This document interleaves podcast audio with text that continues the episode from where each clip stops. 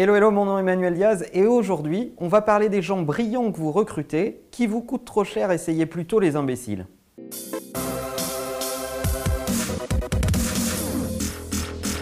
Alors c'est un sujet qui a longtemps été abordé sur Internet et qui est toujours abordé sur Internet, le recrutement des hauts potentiels, des gens surdiplômés, des gens surqualifiés. Évidemment, toute la milice de l'entreprise est en charge d'amener les meilleurs potentiels dans la boîte. Et malheureusement, ces gens-là se rendent compte assez vite lorsqu'ils arrivent dans l'entreprise que tout ce potentiel ne va pas être exploité par l'entreprise et ne va même pas être sollicité par l'entreprise. C'est d'ailleurs assez paradoxal puisque ces mêmes personnes qui ont énormément de potentiel se rendent compte très vite des processus dans lesquels ils sont pris dans l'entreprise et ne font rien pour s'en extraire ou pour lutter contre et finissent souvent par accepter les processus habituels et le statu quo. Alors ne vous demandez pas longtemps pourquoi les hauts potentiels fuient les grandes entreprises, exactement à cause de cette, cette situation-là. Et j'aime bien citer Steve Jobs, parce que si tu cites pas Steve Jobs, tu n'as pas l'air inspiré, évidemment. Euh, et euh, Steve disait un truc très vrai à ce sujet.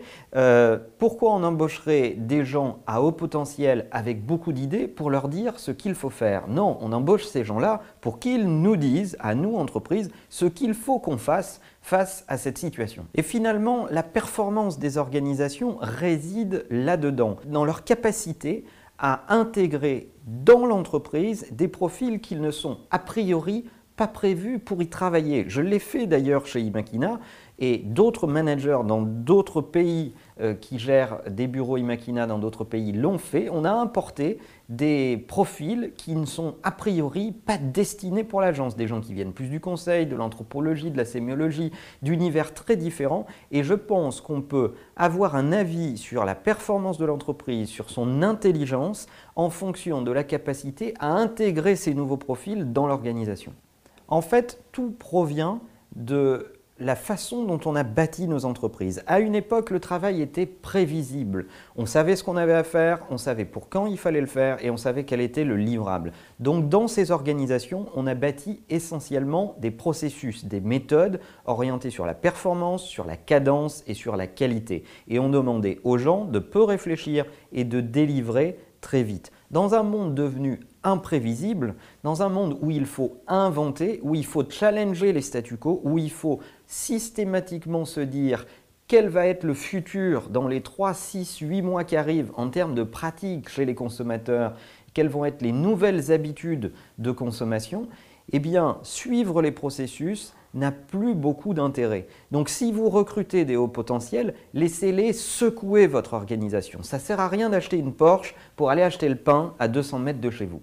Je trouve de façon générale que dans les entreprises, le potentiel d'insurrection est très mal utilisé. On l'étouffe et on ne le laisse pas s'exprimer vraiment. Or, c'est ce que l'on demande quand vous y réfléchissez. Réfléchir, c'est déjà désobéir. Eh bien, c'est ce qu'on demande dans nos organisations qui doivent inventer l'avenir. On demande de désobéir. Alors, pas n'importe comment, c'est pas la foire d'empoigne.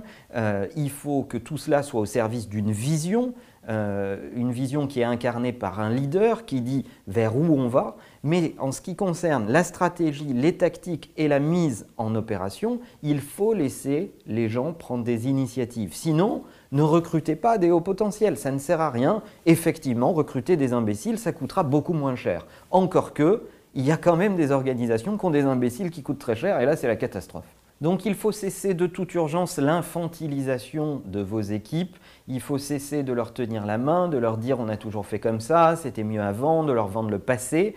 Recruter des gens pour ce qu'ils sont capables de casser dans vos entreprises, recruter des gens pour euh, leur capacité à vous déranger et jugez-les sur les résultats apportés et jugez-les sur leur capacité à fédérer des gens autour d'eux dans ce chemin de construction qu'il faut euh, bâtir tout au long du parcours. Alors racontez-nous comment ça se passe dans vos boîtes. Est-ce qu'il y a un potentiel de libération euh, qui vous est donné pour faire autrement? Est-ce qu'on vous demande de casser des processus? Est-ce qu'on vous demande de les challenger? Est-ce que vous avez un potentiel d'insurrection? Est-ce que vous y faites euh, appelle régulièrement? Dites-nous ça dans les commentaires et n'oubliez pas que la meilleure façon de marcher, c'est évidemment de vous abonner. À bientôt.